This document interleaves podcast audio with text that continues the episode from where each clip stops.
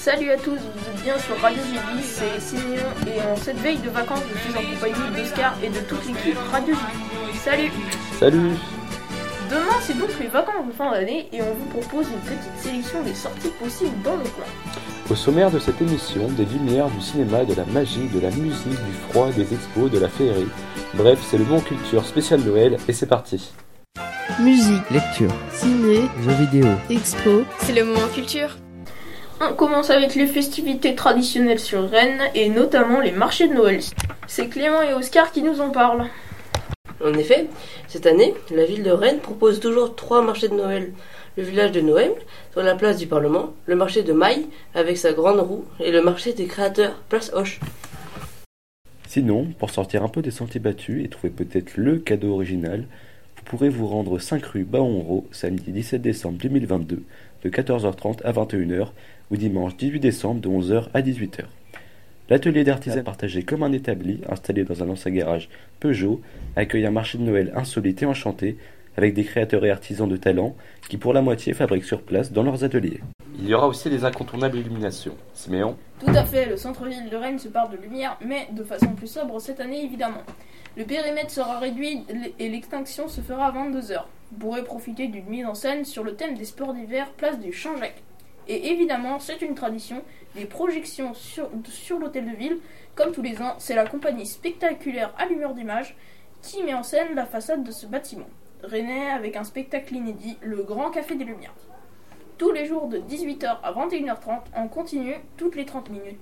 Venez vous réchauffer autour du Christmas Jukebox et chanter Noël dans toutes les langues et sur toutes les rues.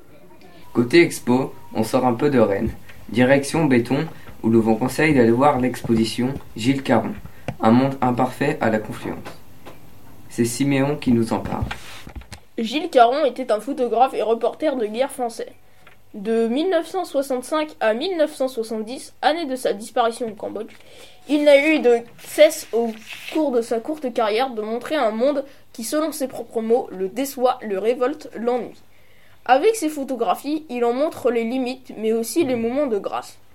Un monde imparfait, c'est le constat amer fait par le jeune Gilles Caron dans une lettre à sa mère en 1960, après quelques mois de service militaire pendant la guerre d'Algérie. Super, vous êtes toujours sur Radio GB et on termine avec deux films visibles au cinéma en cette fin d'année. Je vais tout de suite vous en parler et on va commencer avec Avatar. Avatar 2, La Voix de l'eau, réalisé par le grand James Cameron, c'est le film événement de cette fin d'année 2022.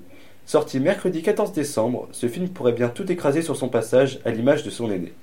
James Cameron voit toujours les choses en grand, mais selon lui, Avatar 2 est son pari le plus risqué, le plus dangereux.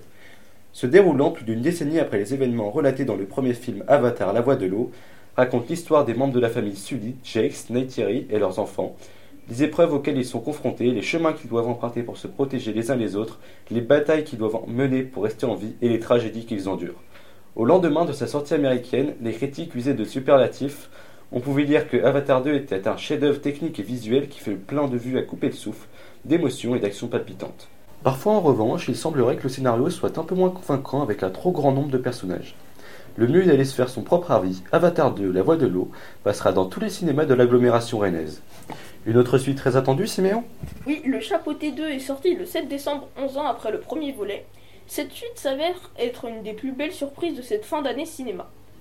Dans le second volet, intitulé La dernière quête, le chapeauté s'embarque dans une aventure épique aux confins de la forêt sombre afin d'y dénicher la mythique étoile à Il sera aidé par l'ensorcelante Kitty Pat de velours et Perrault, un chien errant à égaleux à la langue bien pendue.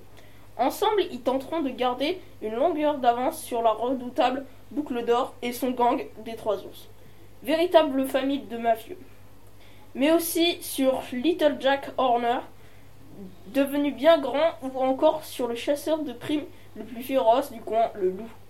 Un film d'animation où vous pourrez profiter en famille à partir de 7 ans. Merci à tous de nous avoir écoutés. On vous souhaite de très bonnes vacances. On se retrouve en 2023 sur Radio JV évidemment. Au revoir. Au revoir. C'était Radio. Audioblog pour arteradio.com. Au revoir.